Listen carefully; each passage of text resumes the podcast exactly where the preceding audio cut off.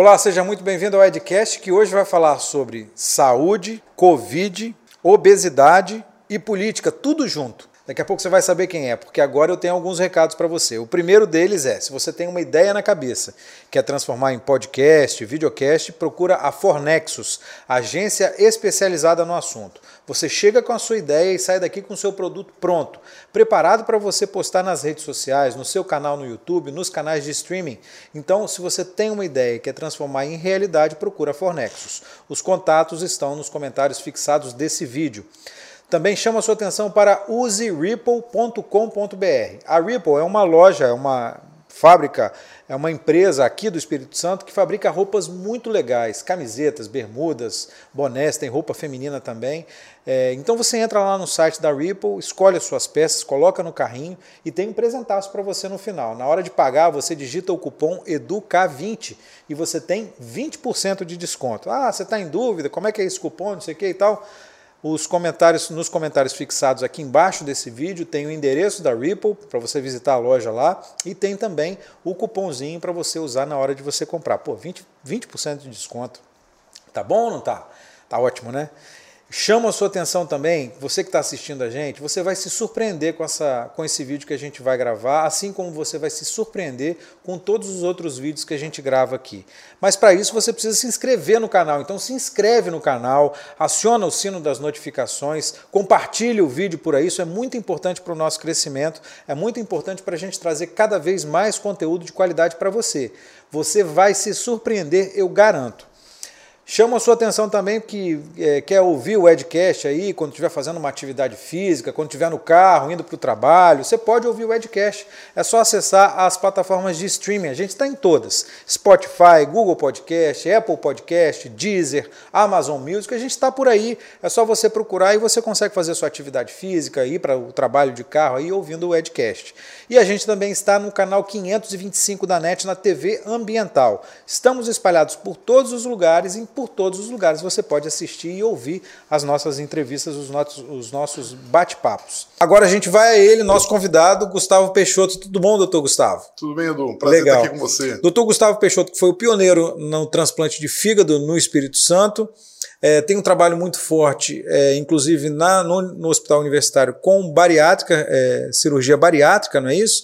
Encarou uma pandemia maluca aí, essa pandemia que não acaba nunca né, que está diretamente relacionada a essas áreas que você atua, é, teve muito mais trabalho do que você imaginava, eu acho, essa pandemia deu, não deu não? Deu sim, esses últimos tempos têm sido muito corridos para todos nós, né, mas especialmente para nós que atuamos na área médica, né? Uhum. Faz cirurgia letiva, para cirurgia letiva. Ficou dois anos praticamente parado, né? É, ficou vai e volta, vai uhum. e volta, né? De acordo é. com é, o índice de ocupação da, das UTIs, né? É, o, o, programa de transplantes teve um impacto muito forte com a queda de doadores, porque as UTIs foram ocupadas por pacientes com Covid, que no primeiro momento não podem ser doadores de órgãos para transplantes. Então houve uma queda vertiginosa dos transplantes. Você fica só no transplante de fígado ou transplante de uma forma geral? Não, a nossa equipe faz transplante de fígado. Fígado específico, né? Isso, que verdade, dá para fazer com paciente vivo, né?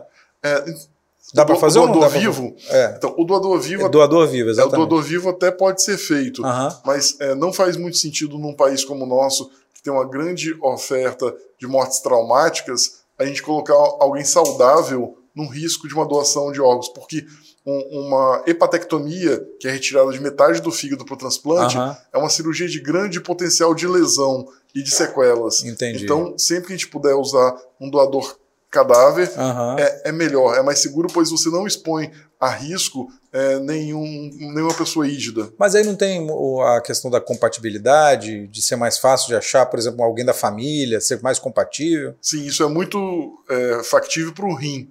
Né? Uhum. Porque o rim tem uma questão de compatibilidade mais complexa do que o fígado. O fígado basta a identidade ABO, né? Então, é, sangue A, B, porque a gente fala a fila do fígado, mas na verdade são quatro filas. Existe uma fila do sangue A, uma do sangue O, uma Entendi. do B e uma do AB. Só quem é O, quem é O só pode receber de O, quem é A só pode receber de A, quem é B Mais pode... ou menos isso, a grosso modo isso. É, em algumas, é, tô falando de como leigo aqui, pô. Não, Sim, é. mas é que no, em algumas situações especiais de urgência, emergência, prioridade, a gente pode desrespeitar um pouco essa, essa regra dentro de das possibilidades, é, das possibilidades né? que são previstas inclusive na legislação. Então, um paciente com hepatite fulminante, ele passa a, a vez na fila, ele pula a, a prioridade. entendi. Um paciente com câncer muito avançado, ele também é, quase saindo do critério, ele ganha pontos, né? De acordo com o tempo passando na fila de espera, ele ganha pontos extra, porque se não fosse assim, ele nunca receberia o órgão, ele sempre morreria na fila de espera. Entendi.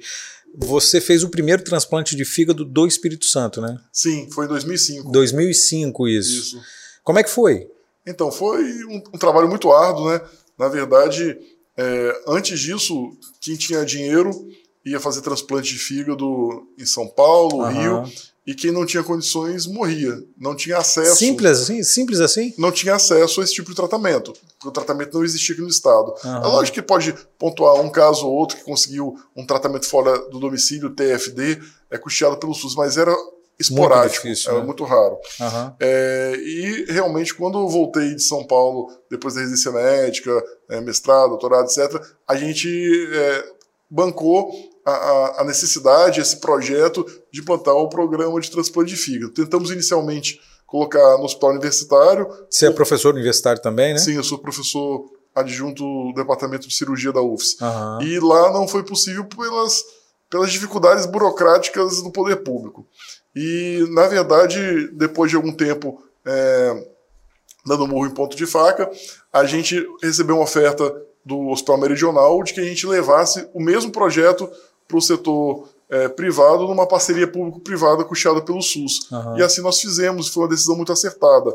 Hoje nós já temos mais de 400 transplantes de fígado, estamos beirando aí 450 transplantes de fígado e com um resultado muito bom, um resultado é, de sobrevida é, acima da média do, do Brasil. Legal, isso é boa notícia, né? Isso. A gente está tão carente de boa notícia na saúde, né? Sim. É e impressionante. De, né? E com o tempo a gente não só fez o transplante, como a gente criou a residência de transplante, capacitamos outros colegas uhum. cirurgiões do aparelho digestivo a fazer o procedimento, de forma que hoje é, não sou só eu que faço, existe toda uma equipe, nós somos 11 cirurgiões no grupo e, e tem outros cirurgiões que já passaram por nós, que estão em outros estados e que estão capacitados a fazer o transplante de fígado. Além disso, você tem uma atuação também no grupo do Hospital Universitário de Cirurgia Bariátrica, não é isso? Sim. O, a cirurgia bariátrica é uma cirurgia de alta complexidade e que envolve múltiplos Equipe profissionais. Multidisciplinar, é, é, e, exatamente. E, e, embora tecnicamente não tenha nada a ver com o transplante de fígado, é. mas do ponto de vista é, de, de, trabalho em equipe, de ser multiprofissional, é, de ter discussão de casos, interdisciplinaridade, é, isso, as duas é, operações são muito parecidas. Né? Porque no transplante também tem que ter avaliação do psicólogo, assistente social, todo um protocolo. Tem que ter também? Tudo isso, todo um protocolo para poder entrar na fila de transplante, para poder uhum. fazer acompanhamento, etc. É, a gente é, tem as enfermeiras da equipe, etc. E, todo mundo altamente especializado, né? Sim, todo mundo é. trabalha nessa subespecialidade. Uhum. É lógico que, como não existe transplante de fígado a toda hora, a gente também exerce outras atividades. Transplante de fígado no estado, no, no ano que a gente faz muitos, a gente faz 35, 40. Então, é, tem, tem muito tempo para fazer outras atividades, como cirurgia de câncer, cirurgia bariátrica e outras cirurgias mais. Ah, e tem uma, é, tem uma relação, uma forte relação da cirurgia bariátrica com a Covid? É, na verdade, a obesidade mórbida, que para nós que lidamos com essa área é, é obviamente uma doença, para muitas pessoas leigas e até para alguns médicos, ainda não consegue enxergar a obesidade mórbida como doença. Mas ficou muito claro na pandemia a diferença de mortalidade entre, entre obesos, obesos mórbidos é e as pessoas com IMC normal, índice uhum. massa corporal normal. Uhum. A gente viu que obesos mórbidos morreram até 20 vezes mais. Caramba! Então, isso. Então tem questões é, imunológicas e tem questões de é, capacidade mesmo ventilatória, capacidade de controle da pressão arterial, uhum. é, que são é, muito prejudicadas no obeso mórbido configurando mais uma vez que a obesidade mórbida é uma doença muito grave. Enquanto os nossos pacientes ex-obesos mórbidos que foram operados, eles enfrentaram a pandemia de Covid com um, desfecho muito mais favorável do que o obeso mórbido não operado. Entendi. Então, não só demonstra que a obesidade mórbida é uma doença muito grave, como demonstra que a cirurgia bariátrica reverte esse quadro. Aham, legal isso, né? É, é eu conheço gente que é, é, era muito obeso que passou um perrengue e quase morreu mesmo. Teve que ser entubado. E aí a gente começa a ouvir histórias, né? Durante a pandemia, a gente começou a ouvir um monte de história de um monte de gente. Ah, eu tenho, conheço fulano que teve que ser entubado, fulano foi para UTI, outro ficou internado e tal. E é engraçado porque a maioria dessas pessoas que eu conheço, pelo menos, que eu fiquei sabendo que tiveram agravamento de, do problema eram pessoas obesas. Não necessariamente obesas mórbidas, mas obesas, né? Sim. Então tem uma, um fator diretamente relacionado. Dá para cravar isso, apesar da, do, da Covid ser uma doença muito nova, tá em, tem muito estudo acontecendo e não tem nada muito conclusivo, justamente por ser muito nova, mas dá para cravar isso? O obeso é, é, tem um risco maior? Sim, isso aí já está cravado. Tanto é que está cravado que o obeso mórbido teve prioridade na vacinação. Não sei se você lembra, mas logo na primeira fase foram vacinados profissionais de saúde, Isso, idosos exatamente. e obesos mórbidos, uhum. justamente por conta da alta letalidade da Covid-19 nesse subgrupo de pessoas. E como é que foi encarar a Covid-19 durante esse período, doutor Gustavo? Foi um, um, grande desafio, né? Porque foi novidade é... para todo mundo. Apesar do médico ter uma formação, essa formação toda que você tem, mestrado, doutorado, residência, fazer parte desses grupos, fazer parte do primeiro é, transplante de fígado, que não é uma coisa fácil, não é uma coisa simples. Apesar dessa experiência toda, foi tudo novo para todo mundo, né? É, sim, foi tudo novo para todo mundo, mas com certeza é, essa história aí e a própria experiência em gestão contribuiu para a tomada assertiva de decisões. Porque é, quando você passa por todos esses esse processo de, de treinamento, você não toma decisões na, baseada em informação de WhatsApp. Você busca a ciência para se embasar. Uhum. E, e, e, a ciência que nos guiou até aqui, fazendo a humanidade sair de uma média de sobrevida aí de 20 e poucos anos para uma média de 80 anos de sobrevida, uhum. ela se pautou é, basicamente informações técnicas, em avaliações estatísticas, em tratamento decente do, dos dados é, captados. E, na verdade, apesar do Brasil ter tido um, um grande desastre no enfrentamento à pandemia, é, nós tivemos uma. Você acha que foi desastroso? Totalmente. É. Basta a gente ver os gráficos de mortalidade por milhão de habitantes, onde o, o Brasil é, saiu com um mês e meio de atraso, né, quando a, gente, quando a gente começou a ver o que estava acontecendo na Itália, quando a gente começou a ver é. o que estava acontecendo na Europa, nós tivemos um mês e meio, Edu, para nos prepararmos. E então essa chance que nós tivemos, essa oportunidade, não seria compatível com nós nos tornarmos o país com a maior letalidade por milhão de habitantes do mundo. Né? Esse número é de hoje? A gente hoje tem maior letalidade? Não. Então, hoje eu não vi, mas esse número é de duas semanas atrás. Quando você ia ver por milhão de habitantes. A gente está com 2,5 de, de mortalidade, né? Nós temos 670 mil mortos, é. né? E quando a gente vai ver o gráfico de mortalidade, é, só alguns países, falando de países, obviamente, é, grandes, pa países que têm pelo menos 50 milhões de habitantes. Aí alguém pode falar, ah, tem um paísinho lá de 2 milhões de habitantes que morreu mais que a gente, porque ali qualquer morte é, percentualmente. É, é, tem um peso maior um peso na conta, né? Muito na matemática. Né? Agora, quando você põe a métrica por média etária, né, nós nos tornamos o país com a maior mortalidade por milhão. Porque você pode falar assim, ah, mas tem o, o, um país lá da Europa que morreu mais que a gente, mas quando você vai ver, ou é um país muito pequeno, ou é um país muito idoso. Lembrar que a média da de idade da população europeia é muito superior à é, média brasileira. Então, quando você põe pareado a mortalidade por faixa etária, mortalidade em jovens, então, em, quando você vai medir o, os anos de vida perdidos, o Brasil então é campeão, porque morreram pessoas jovens aqui. Né? Então, realmente, assim, é, foi uma catástrofe. É, eu, eu não, não sei de nenhum presidente é, de nenhum país civilizado que tenha recusado tomar vacina, tenha feito é, aglomeração sem máscara no meio da pandemia. Eu só conheço o Brasil com esse quesito. Até o, o Boris Johnson, lá na Inglaterra, depois que ele pegou Covid, ele abriu os olhos. O, o, próprio Trump, nos Estados Unidos, quando ele foi visitar o hospital de Nova York e viu os corpos saindo, ele autorizou um investimento bilionário em pesquisa de vacinas e levou a pandemia a sério tanto é que as vacinas chegaram graças a esse investimento que foi feito lá atrás. Eu acho que o único país grande que teve é, o seu grande líder aglomerando sem máscara e, e, não sendo vacinado em público é o Brasil. Ah, entendi. É, e essa coisa de. É, essa campanha é, para descredenciar a vacina, ao que, que você atribui isso? Ah, primeiro, assim, é, essa campanha é um retrocesso da humanidade. Se nós aumentamos nossa expectativa de vida ao longo das décadas, foi pela vacina. É, por e, vacinas, né? Por vacinas em geral. Ah. Seja vacina de pólio, vacina de sarampo, DPT, é, BCG para tuberculose, etc. Aham. E aí, de repente, começou um monte de questionamento que, que nunca houve. É, você via alguns malucos falando assim: ah, vacina tem que ser tudo ou nada, senão não serve. Calma aí. Vacina de pólio. Vacina de pólio é uma vacina de vírus atenuado. E com ela a gente conseguiu é, erradicar a poliomielite. Vacina de BCG. Vacina de BCG para tuberculose, ela não te evita 100% de ter tuberculose, só que ela traz a tuberculose na forma mais branda. Então a gente sempre usou esses artifícios. Uhum. Outra coisa que eu nunca tinha visto antes, Nunca vi na nossa geração alguém ser vacinado e perguntar qual a origem da vacina. Se for da China, não quero. E isso começou a acontecer. A gente nunca perguntou antes qual a origem da vacina. A gente entrava na fila, tomava a vacina e pronto. Mas aí não é por causa de um nível de informação maior que as pessoas têm hoje? Não, eu acho que é um nível de polarização maior. Você acha que é política isso é, mesmo? Isso né? é política, é política. Ah, quando a gente via alguns grupos falar, ah, eu não quero a vacina, é. Né? É, é um negócio assim, totalmente político. Porque é, não, se você não for querer nada da China, então larga seu iPhone. Né? Larga um monte de coisa que você tem. Pega, Se você pegar sua roupa agora e olhar por dentro, vai estar tá meio de China em tudo. É verdade. Né? Então, assim,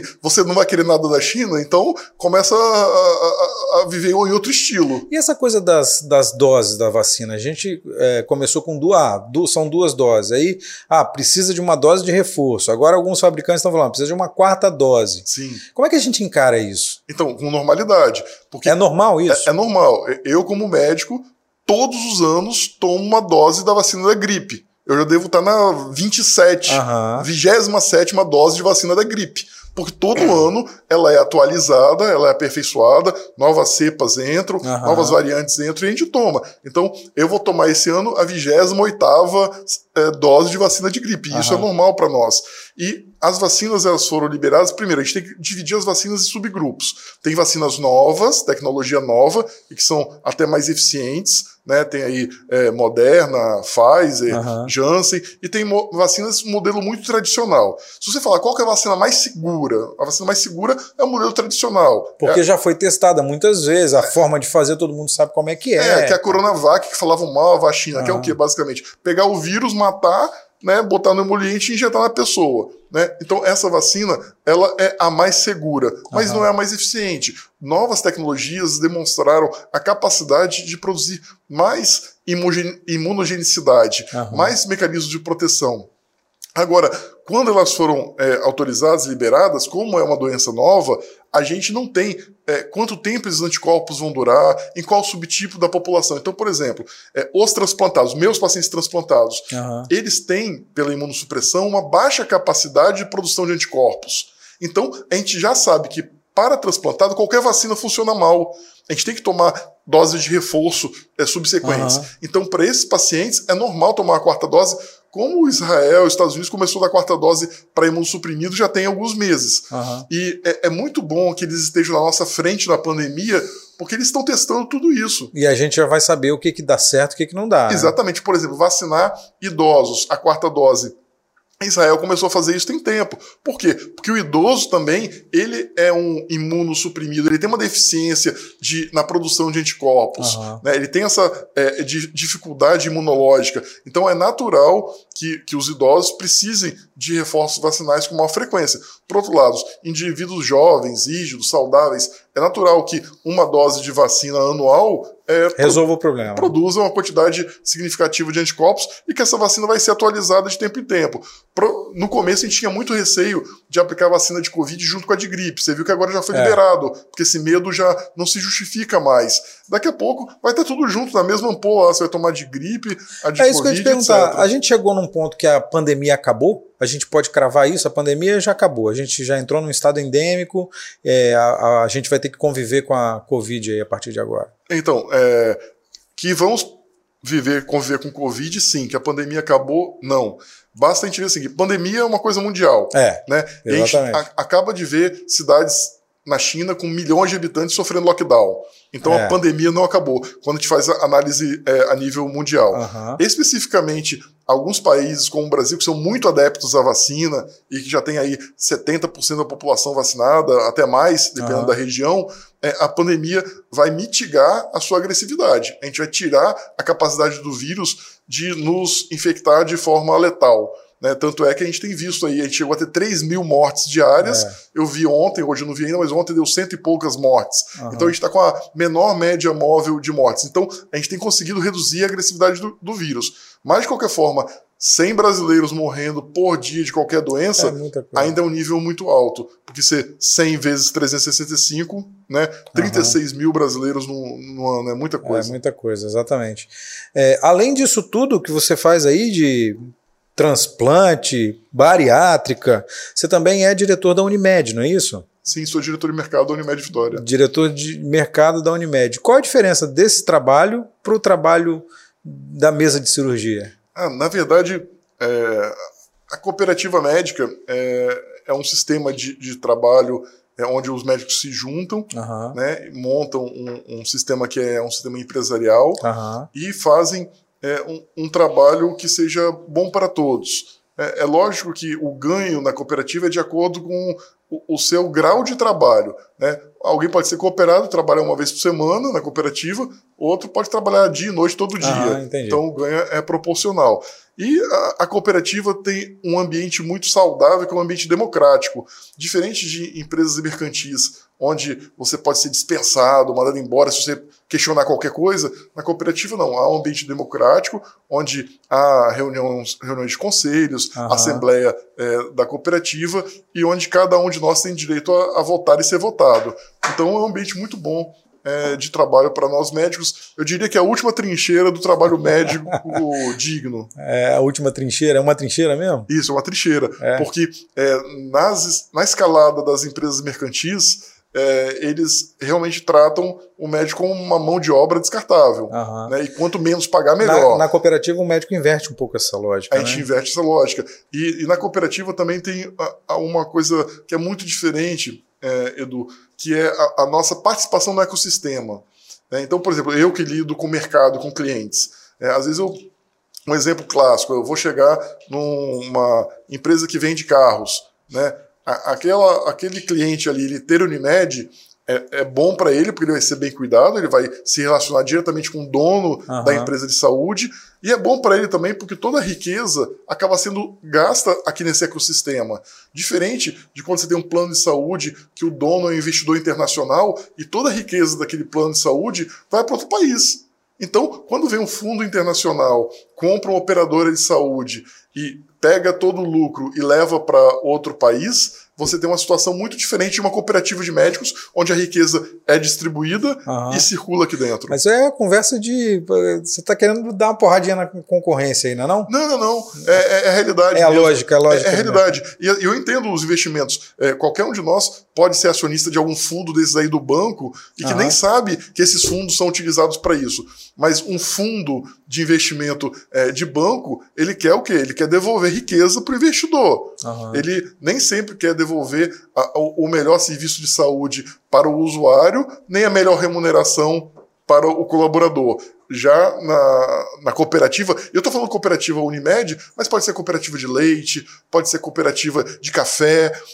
O sistema cooperativista. A gente tem é, o cooperativa bancária, que tem, tem o Cicobi. Sim, o Cicobi. Então, assim, quando, quando eu falo de cooperativa, lógico que eu estou falando muito da medicina. Da sua área, claro. Né? Só, só que, assim, o sistema cooperativista, ele é muito estável, muito bem avaliado em regiões mais desenvolvidas do país. Você vai ver o cooperativismo no sul do, do Brasil, ele é muito avançado. Aqui no Espírito Santo, citamos aí café, é, leite, sistema bancário, medicina. Então, a riqueza circula no nosso ecossistema. Quando você tem um grande plantador de café de um fundo internacional que pega a riqueza e leva para fora do é, país, é totalmente diferente. É. É completamente diferente.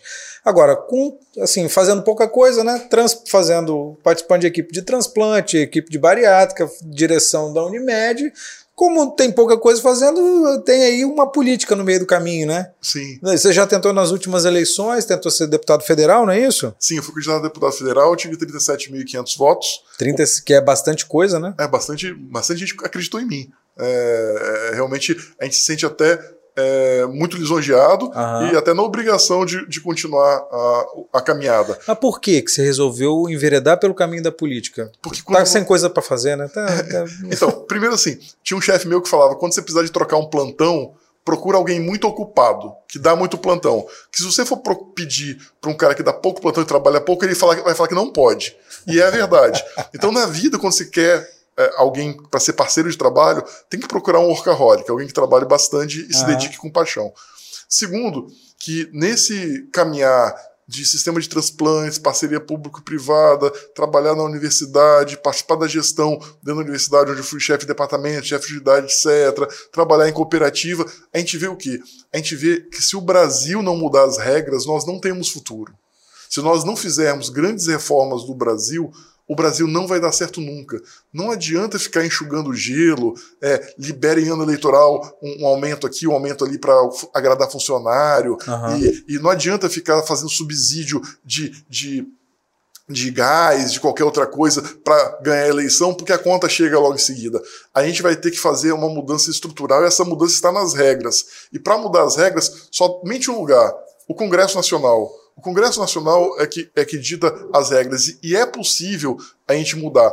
Se a gente começa a analisar como que eu faço, qual que é a causa raiz desses problemas que o Brasil enf enfrenta. Uhum. Na verdade, está na, nas nossas leis. Às vezes a gente critica uma série de coisas no Brasil e a gente critica alguém do Poder Executivo, critica o prefeito, o governador, ou critica até uma decisão judicial, uhum. mas quando você vai ver, a decisão judicial foi tomada porque a lei está tá, tá mal Determina, escrita. Assim. Então a gente vai ter que mudar as regras de funcionamento dessa grande empresa chamada Brasil. E você sabe o que, que precisa fazer para mudar? Uma série de coisas. Mas você sabe disso? Você, você tem isso? Obviamente eu não sei tudo, né? mas algumas coisas eu sei muito clara.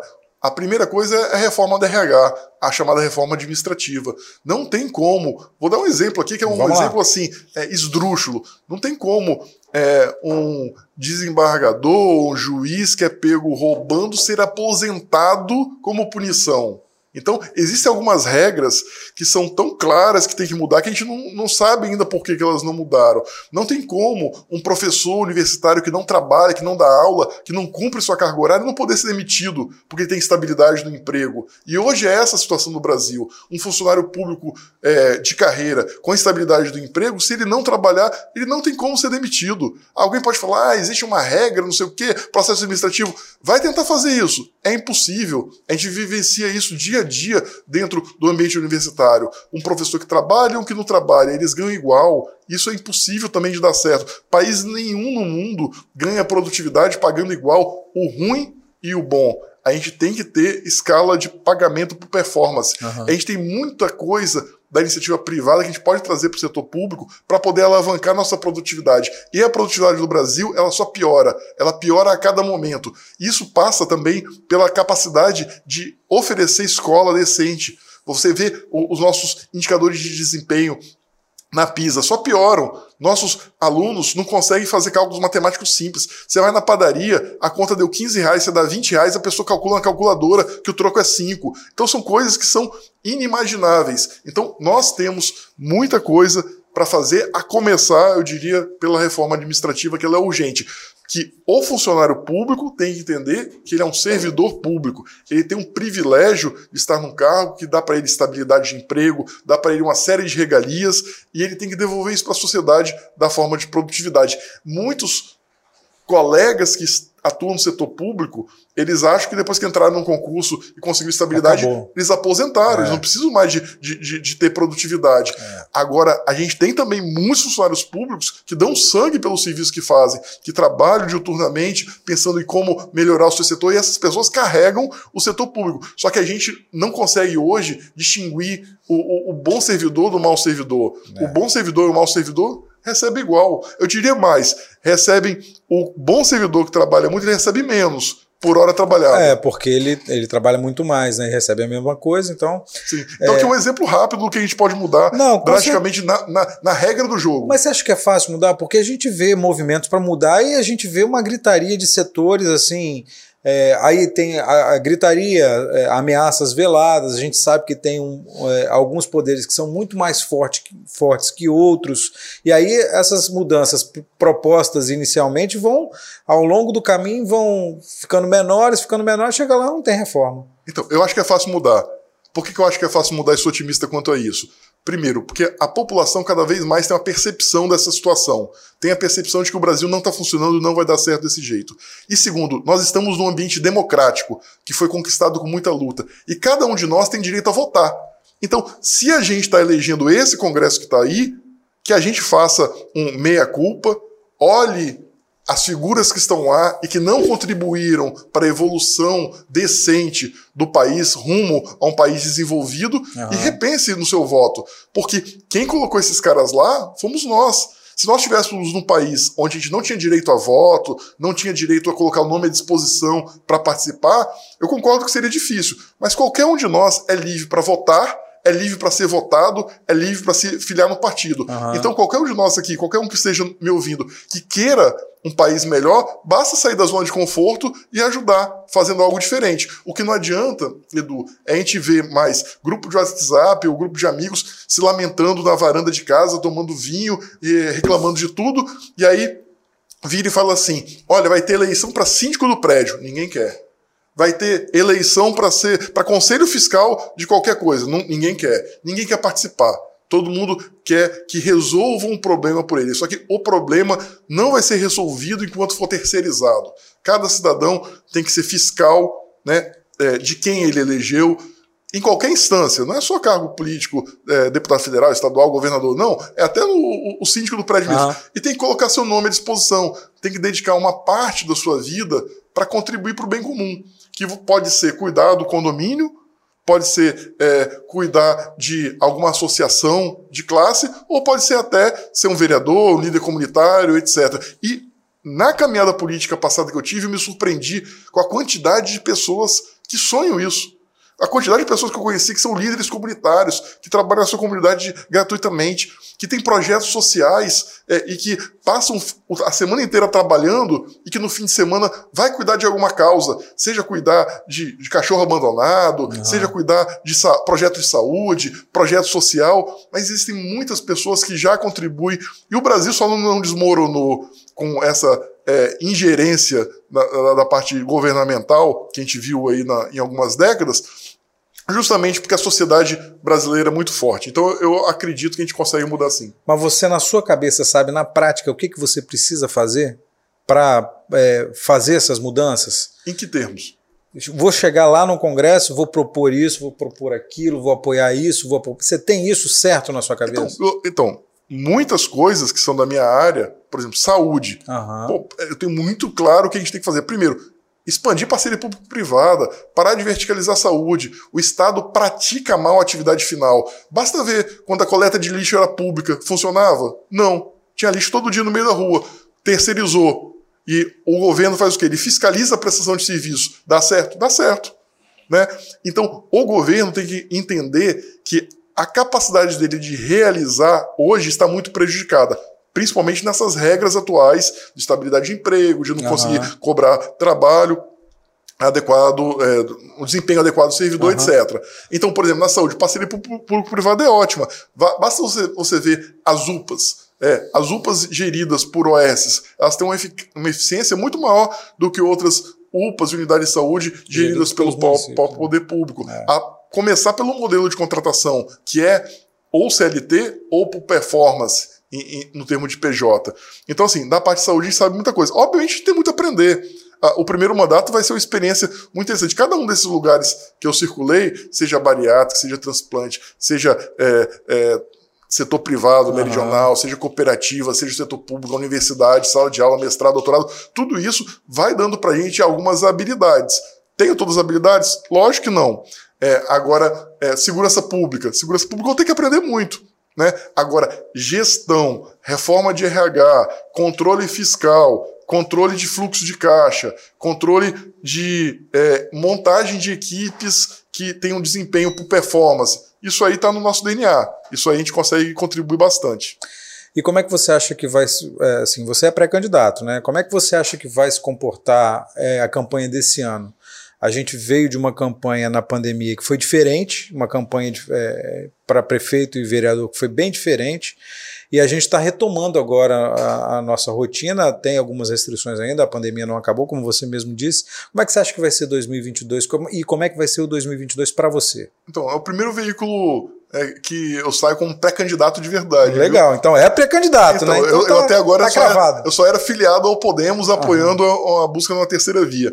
Mas agora, já que você falou, sim, sou pré-candidato a deputado federal, meu nome está à disposição para o Podemos usar da forma que for necessário dentro desse projeto de uma terceira via para o Brasil. Uhum. É, a campanha vai ser polarizada, já está polarizada uma decepção muito grande que a gente tem com, com o governo atual, que ele criticava a reeleição, né? Uhum. Criticava a reeleição, foi eleito com a bandeira de não é, trabalhar a reeleição. No primeiro dia do, do mandato já já estava lá é, campanha. campanha até 2026. Então isso aí é uma decepção, porque a gente acha que a reeleição é um problema muito sério no Brasil na parte executiva. A gente vê claramente outros governos passados, um exemplo, o governo Dilma, quando foi reeleito, que tomou uma série de medidas populistas nas vésperas da eleição. Não sustentou depois. Não né? sustentou depois, quebrou é. o Brasil depois é. e acabou com o impeachment. Uhum. Né? Então a gente sabe que esse projeto de ser reeleito faz com que a pessoa perca o olhar de governança.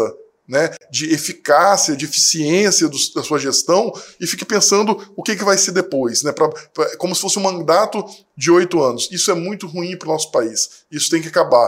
Ah, pode isso acontecer no legislativo? Sim, porque é, legislativo é um local onde muitas pautas têm que ser defendidas, bandeiras, inclusive bandeiras heterogêneas. Tem que ter lá no legislativo é, pessoas de todas, é, todos os pensamentos para que dali a gente consiga tirar um meio termo do que o Brasil deseja. Porque o Congresso nada mais é do que a representação do, do brasileiro. Agora, em cargos executivos, a pessoa tem que entrar com um mandato a cumprir e cumprindo esse mandato, sair de lá, porque senão você fica sempre o quê? No primeiro mandato, fazendo negociações para poder ser reeleito. Uhum. E isso tem sido realmente um câncer para o desenvolvimento é, do nosso país. E como é que vai ser 2022? Está preparado? Ah, sim, estou preparado. Eu sempre tive preparado para desafios. Né? É, os desafios sempre me motivaram. Né? Quando assumi, por exemplo, essa diretoria que eu estou de mercado é, na Unimed, Unimed, a minha função é vender plano de saúde. Eu nunca tinha vendido nada na minha vida. Eu aprendi a vender plano de saúde rapidamente. Uhum. Tanto é que a gente bateu todos os recordes de venda, de faturamento, de receita. A Unimed Vitória hoje está com o maior número de vidas que já teve na sua história. Né? Então, a gente está acostumado a pegar é, projetos, ser desafiado e entregar resultado. Seja implantando o programa de bariátrica no, nos hospitais clínicas ou no hospital privado, seja botando o primeiro transplante de fígado do Espírito Santo, um projeto que dura até hoje, seja implantando recentemente a cirurgia robótica no grupo meridional, onde eu sou o, o líder da equipe. A Também está gente... com cirurgia robótica. Sim. Não tá pouca coisa, fazendo pouca coisa, vamos arrumar mais uma coisa. É, sim. Eu, é... é... É, real já, a, a, cirurgia robótica é real. Sim, é, O é futuro real. é presente já, o futuro já está no presente. Nós já estamos no robô de quarta geração indo para quinta. É mesmo, né? quinta a geração. A diferença é que o robô atual, ele nos obedece integralmente. E não sei se você sabe, quando a gente opera na cirurgia robótica, todas as informações dos nossos movimentos eles são mandados para a central da não fábrica sabia. do robô. Uhum. E os cruzamentos de dados sobre os movimentos, os desfechos clínicos, estão sendo montados. Entendi. É tudo Isso... sendo armazenado e o robô vai sempre aprendendo cada vez mais. Exatamente. A gente está ensinando o robô a operar. Então a gente está criando uma inteligência artificial e em breve a próxima geração de robô, quando o cirurgião for cortar algo errado o robô vai travar e vai falar: tem certeza que deseja cortar isso aí? Doideira Ele isso, vai fazer isso. Que maluquice isso. isso. Até o momento que, ele, que você só vai lá apertar o, o play e ficar vigiando o robô. Aham. Eu não tenho dúvida que isso está muito próximo. Isso parecia ficção científica quando eu era estudante de medicina, mas hoje é, é a realidade. Mas isso significa que não vai precisar de médico mais? Não, vai precisar. Vai precisar, pelo menos durante um bom tempo. É, esper, esperamos que sim, né? Sim. Pelo menos você que está na área espera que sim, né? Que precisa de médico sempre, né? É, eu.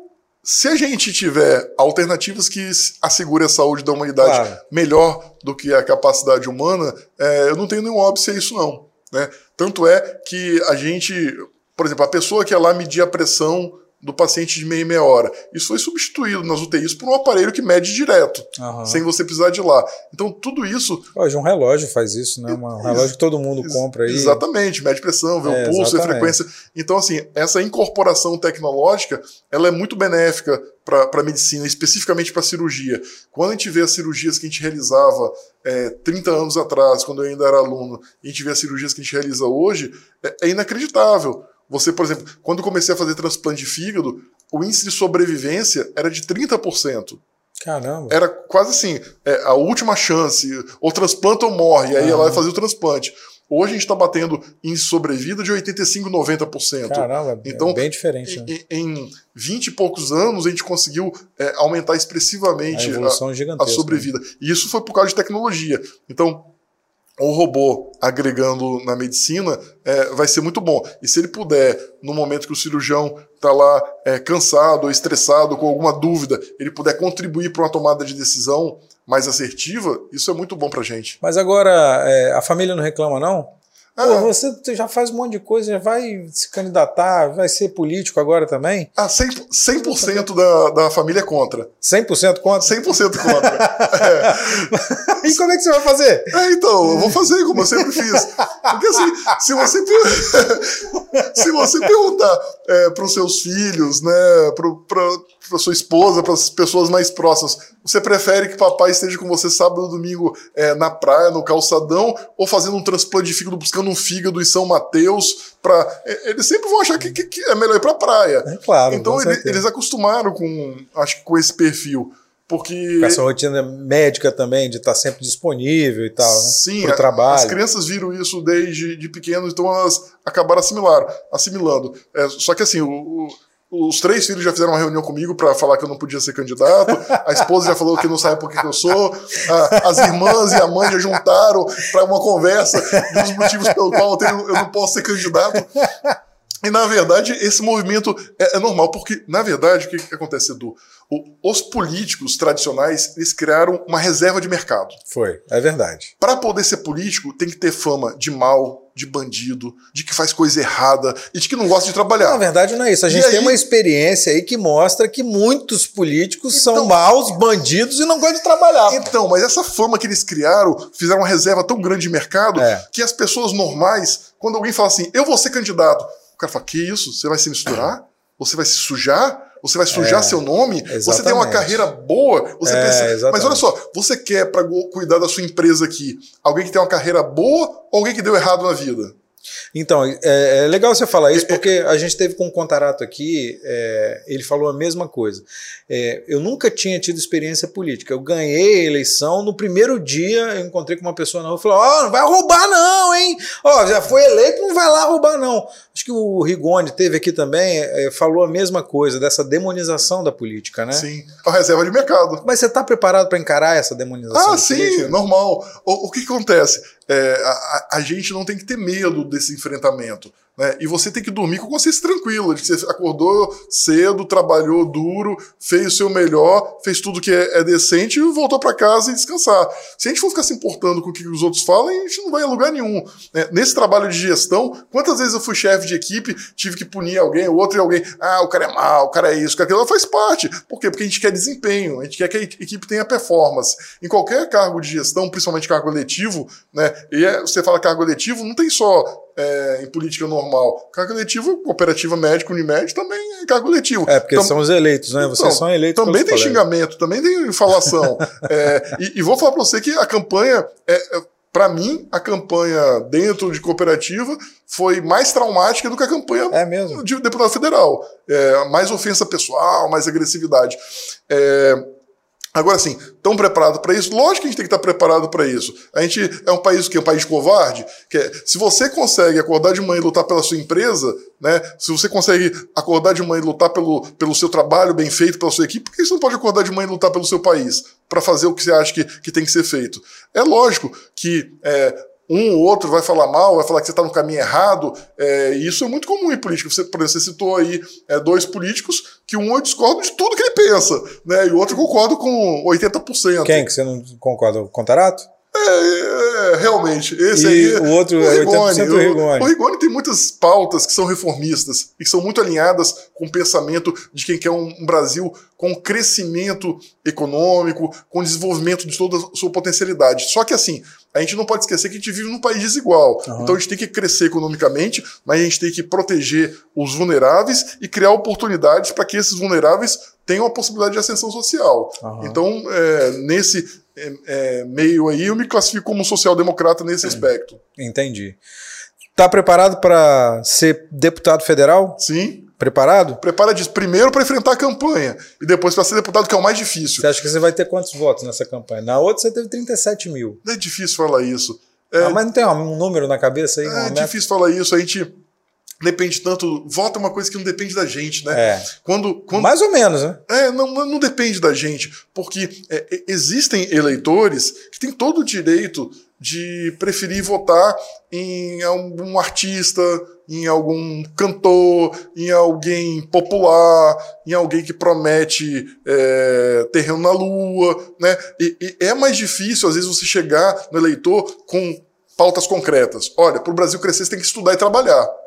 Entendeu? Essa verdade dói para o eleitor normal. É o eleitor médio ele não quer ouvir isso. Ele quer ouvir o quê? Que você vai triplicar o Bolsa Família, você vai reduzir a carga horária, você vai botar um salário base três vezes o que ele ganha e que o mundo vai ficar bem tranquilo assim. Né? Só que não fala de onde sai o dinheiro. Agora, na hora que você chega com pessoas que falam, não, a gente tem que estudar mais, a gente tem que melhorar a educação do país, a gente tem que gerar postos de trabalho e temos que depois redistribuir esse dinheiro de uma forma que as pessoas consigam ascender socialmente, aí, opa, isso aí dá trabalho. É. Às vezes é melhor ouvir o canto da sereia. É mais prático. Sempre é melhor, né? É sempre, sempre melhor. Então, assim, o eleitor vai decidir na seleção o que, que ele quer. Ele quer mais canto da sereia para continuar patinando no Brasil que nunca dá certo? Ou ele quer realmente fazer um enfrentamento mais pragmático de uma construção de uma nação melhor, que tenha mais produtividade e com mais produtividade as pessoas consigam ser mais ricas e que essa riqueza é, seja dividida num ecossistema é, de bons negócios e que oportunidades sejam criadas para todos. Né? Porque é assim que, que se cria uma nação é, próspera. Não é, é, sem trabalhar, não é sem estudar, é, não é com alienação cultural, é, é, realmente com estudo, com perseverança, com muita dedicação que a gente cresce como nação. 2022 vai ser um longo ano, né? Sim. De muito mais trabalho. Né? Na verdade, eu acho que vai ser rápido. Você acha? É, acho que vai ser rápido, porque quando você se joga de verdade tanto trabalho, passa muito rápido. Na hora é, que você, verdade. Na hora que você pisca o olho assim, já acabou o ano, já, já acabou passou. a eleição, já foi definido. E aí a gente vê é, alguns amigos meus é, alguns pacientes meus eles falam assim, doutor Gustavo, eu não queria que o senhor ganhasse, mas eu votei no senhor, porque eu te respeito. Eu não queria que o senhor ganhasse porque eu não quero perder o um médico. Alguns amigos meus falam assim, Gustavo, o que, você vai arrumar se você ganhar, cara? Porque assim, é, querendo ou não, é, é uma mudança radical de, de vida. Né? Sair daqui, diminuir consultório, fechar consultório, ir para Brasília, né, poder trabalhar menos com os pacientes, mas mais em uma outra atividade que vai ser importante não só para mim, mas para as próximas gerações do país. Né? Esse trabalho de construção para as próximas gerações, todos nós temos que pensar. A gente tem muitos exemplos que fizeram a sua contribuição né, na, na, na, sociedade saíram. Vou dar um exemplo: o ministro Adib Jatene. O ministro Adib Jatene operava de manhã a cirurgia cardíaca dele, ia para Brasília, né, trabalhava. Era uma referência, né? Uma era, referência no país. Né? Isso, sexta-feira ele ligava e falava: pode anestesiar que eu estou voltando para operar. E voltava lá e operava, passava visita no sábado, domingo, exercia sua atividade. Você é, pretende fazer e, isso? E Deus, lógico, eu, não, eu, eu sou médico, uhum. eu estou político, porque eu acho que nesse momento eu posso dar uma contribuição para o país. Né, que, e o Brasil precisa, nesse momento, de pessoas que tenham habilidades é, adquiridas, comprovadas em vários setores, que possam dar essa contribuição. A gente tem um exemplo aí recente que é o Zema, em Minas Gerais. Um cara que é totalmente fora da política, é. pegou o Estado quebrado, com cinco folhas salariais atrasadas, é. botou em dia e agora está regularizando é, Minas Gerais.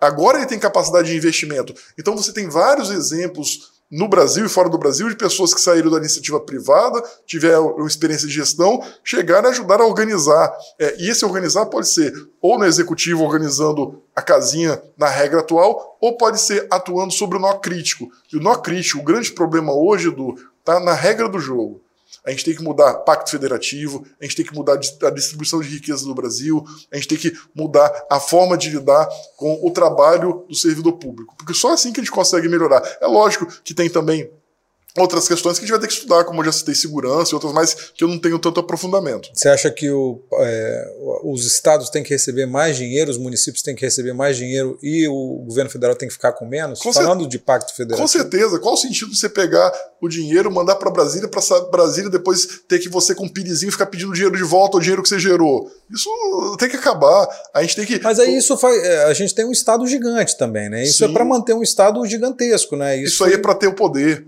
para dar o poder da é, para o governa, governador sempre. ter que estar tá lá pedindo é, esmola, né, ter, ter que estar tá em ministério por ministério pedindo é. lá ajuda. A gente tem que mudar isso. É lógico que nós temos também um país desigual, onde algumas regiões precisam de mais é, um ambiente de proteção, mais é. atenção. É, só que não pode ser do jeito que está é, hoje. Né? O, o, o, Espírito Santo tem aí a política fiscal toda certinha, certinha as contas em dia, a, nota A e tal, e fica sendo punido nesse ambiente. Então, vamos também distribuir conforme performance. É, você quer seu Estado recebendo os recursos federais, seu, seu Estado tem cinco anos, quatro anos para virar nota A. Você tem que fazer o ajuste fiscal. Ah, mas eu não posso porque eu sou populista. Eu tenho que dar aumento para funcionário em ano de eleição para ser reeleito. Então, bicho, então você não vai receber o recurso da forma que, você, que o outro receberia. A gente tem que começar a ter um ambiente de meritocracia no país. Isso com todas as instâncias, né? seja como pessoa física ou uma PJ, vamos dizer assim, que seja uma cidade, um estado. Não pode uma, uma cidade, um município que faz tudo certinho, né, é, ser, ser, penalizado por isso. Penalizado por outro município é. que faz tudo errado. Então a gente tem que realmente tratar os diferentes como diferentes que são. Seu candidato a governador quem é? Não, nosso partido vai apoiar o governador Renato Casagrande. o partido é o Podemos, mas você apoia o governador Renato Casagrande? Então, nós não temos ainda todos os nomes postos. Uhum. Eu acho que o governador Casagrande acertou muito mais do que errou nessa gestão dele. E hoje ele teria sim meu apoio. Uhum. Mas a gente não tem ainda a todas as combinações. Eu não sei quem é o vice dele, uhum. eu não sei se ele vai subir no palanque de alguém que eu não goste para presidente da República. Então tem várias é, variáveis ainda em jogo. Quem que você não gosta para presidente da República? Ah, aquele que não se pronuncia o nome, senão vira propaganda. aquele que não se pronuncia o nome é ótimo. É, isso, na verdade, né? sim, eu acho que a gente não pode. Faz coisa de cinema, é, aqueles gente... que não pronunciam é, o nome. É tipo esse, né? Porque o que, o que acontece? A gente não pode permitir que o país é, pegue alguém que foi condenado em, em, vários tribunais, por vários juízes, em várias instâncias, decisões colegiadas, e que foi preso e que participou de um esquema de saque do país, que uma pessoa dessa volte a ser o presidente da República. A gente não pode apoiar isso. Isso não é decente. Isso não é um bom exemplo para as próximas gerações. Por outro lado, a gente também não pode ter uma pessoa com dificuldade cognitiva, né, é, dificuldade comportamental, é, como nós temos hoje né? Onde o atual presidente já mostrou que não tem capacidade cognitiva e habilidades mínimas para poder ser um líder de um país como o Brasil. Basta ver o enfrentamento à pandemia, é, no socoveiro, e daí, é, e por aí vai. Então a gente precisa, na verdade, de buscar um, um, novo caminho, um novo caminho para o Brasil, que reunifique o Brasil, que tenha equilíbrio, que seja preparado, que tenha é, um grau de instrução adequado. É, a gente lembra do Lula falando o orgulho dele de nunca ler livro. Né? Isso não é um bom exemplo para ninguém, nem para o garotinho de 5 anos de idade. É. A gente precisa de pessoas que valorizem a educação como instrumento de transformação social. Né? E isso não se faz com algum tipo de comportamento. Porque essas pessoas, esses dois ícones aí dos é, polarizados, uhum. é, quando você recusa tomar uma vacina em público, quando você aglomera no meio de uma pandemia sem máscara, você está dando um péssimo exemplo para a sociedade. Você está induzindo que pessoas reproduzam esse comportamento e muitas vezes morram. Muitas vezes morram da, da, doença. Quando você fala que você nunca estudou, que você nunca leu um livro, e mesmo assim chegou a ser presidente da República, qual exemplo você está dando para o garotinho? Que está pegando a sua bicicleta e andando 20, 30 minutos para estudar no, numa escolinha do interior. Ou às vezes nem tem bicicleta. Ou às vezes nem tem bicicleta, ainda pé, pé indo na garupa de carona, é, no cavalo, exatamente. por aí vai. Então, assim, esses maus exemplos, eles têm que fazer parte do passado do Brasil. Eles não combinam com o Brasil do futuro, com o Brasil próspero, com o Brasil merito, meritocrata. Esses são é, populistas, oportunistas que viraram presidente, né, é, nos iludindo, né, porque as promessas que fizeram não foram é, compatíveis com a sua prática, seja no quesito corrupção, ou seja no, em outros quesitos. Uhum. Né? E eu acho que a gente precisa de uma solução melhor para o nosso país. Então, Para governador, nesse momento o partido apoia o Renato Casagrande, mas vamos aguardar para qual palanque as ele vai, as né? configurações. Está tudo muito, muito. Ainda tem tempo aí para. Faltam 10 dias aí, né, para todo mundo mudar de partido. As é, pessoas ainda podem mudar de partido. E tá né? todo mundo, é, tá todo mundo, tá um barata voa danado. Tá em ebulição, né? meu é. celular ele não para de piscar. eu quero uma reunião com você urgente e tal, né, e por aí vai. Legal. Doutor Gustavo Peixoto, pioneiro no transplante de fígado, é, é, fazendo parte da equipe de bariátrica do Hospital das Clínicas, uma referência no, no estado, diretor da Unimed, é, jogador de futebol também, não? Não, não, eu só Ainda torço não. muito, mas jogar futebol nunca foi uma habilidade Torce pra que time? Pro Vasco da Gama. Putz, torcedor do Vasco da Gama Sim. ainda vai ser político, ainda vai ser deputado federal. Vou falar pra você uma coisa. Há pouco tempo atrás, meu filho virou e falou assim: pai, por que você não se candidata pra qualquer coisa no Vasco. em vez de pra ver se dá jeito. Pra ver se dá jeito. Em vez de ser deputado, eu falei, filho, mais fácil mudar o Brasil. é verdade, a tarefa. Mas a gente gosta muito do Vasco. Eu gosto muito de torcedor do Vasco também. Doutor Gustavo, muito obrigado. Valeu, obrigado pelo papo. Eu que agradeço a oportunidade de estar aqui com você, foi um prazer.